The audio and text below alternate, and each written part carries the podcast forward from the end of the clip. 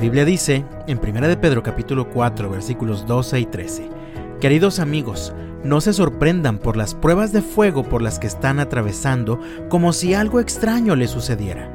En cambio, alégrense mucho porque estas pruebas los hacen ser partícipes con Cristo de su sufrimiento, para que tengan la inmensa alegría de ver su gloria cuando sea revelada a todo el mundo.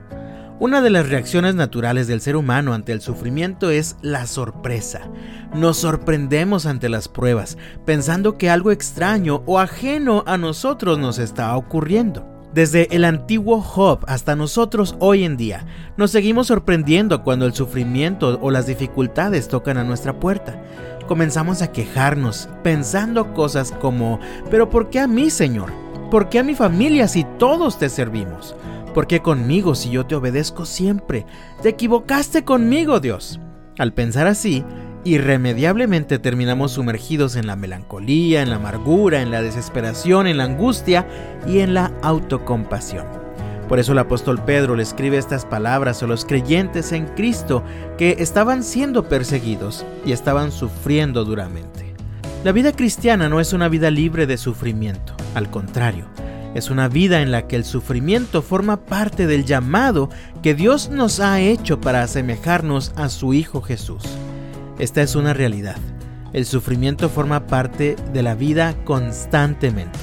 Sin embargo, Cristo nos muestra el camino para atravesar el sufrimiento con alegría. Escribió el autor a los Hebreos en el capítulo 12, corramos con perseverancia la carrera que Dios nos ha puesto por delante. Esto lo hacemos al fijar la mirada en Jesús, el campeón que inicia y perfecciona nuestra fe. Debido al gozo que le esperaba, Jesús soportó la cruz sin importarle la vergüenza que ésta representaba.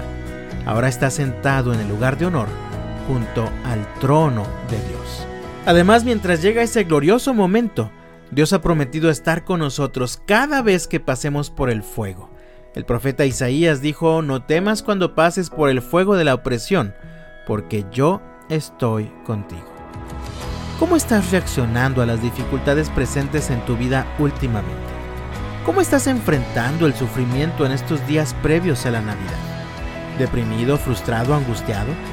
Con tus ojos en Jesús, ve corriendo a sus pies y llénate de la esperanza y del gozo que tanto necesitas.